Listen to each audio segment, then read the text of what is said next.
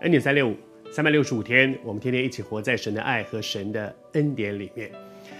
接下来我们要和大家分享的是耶利米和另外一位君王。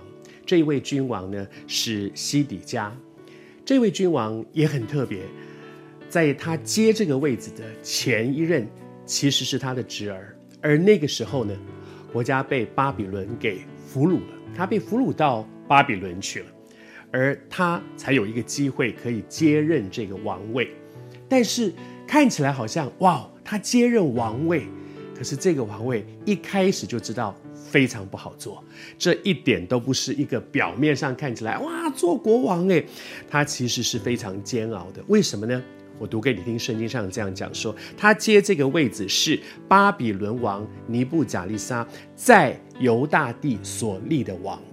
巴比伦是当时他们的敌人，换句话说，那个时候，其实，在耶路撒冷，在犹大国家，他们已经被一次、两次被俘虏，俘虏之后，在原来的耶路撒冷，由那个俘虏他们的那个敌国所立的一个王，所以他绝对需要降服在敌国的权势之下。而在这样的一个情况之下，他怎么做王呢？他一定很困难嘛，他一定非常非常的困难，但是。其实每一个人在我们的人生当中，有很多的事情临到我们身上，到底是福还是祸，常常是一念之间，是一个眼光。那个眼光是：哇，我怎么这么倒霉？我怎么在这个时候接王位？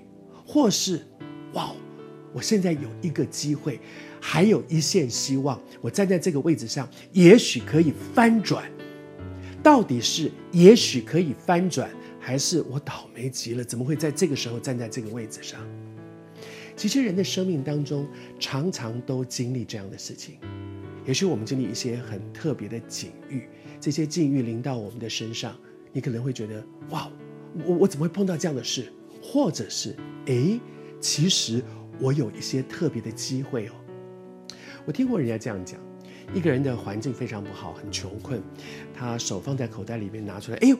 发现说，我拿到一块钱，其实你可以有两种反应，一种反应是说，啊，我只剩下一块钱了，我要怎么过日子？或者是啊，我以为我没有钱了，其实我还有一块钱呢，我只剩下一块钱，还是原来我还有一块钱，都是一块钱，但是在我们怎么看这件事？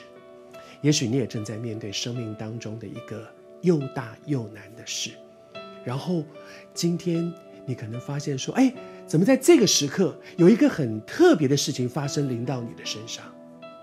接下来是一个关键，你用什么眼光来看呢？是哇，我怎么这么倒霉？我只剩下一块钱，或是哇，我还有一线生机，因为我还有一块钱。我求主帮助我们。给我们一个属天的眼光来看发生在你身上的每一件事，祝福你，用上帝的眼光来看发生在你身上的每一件事情。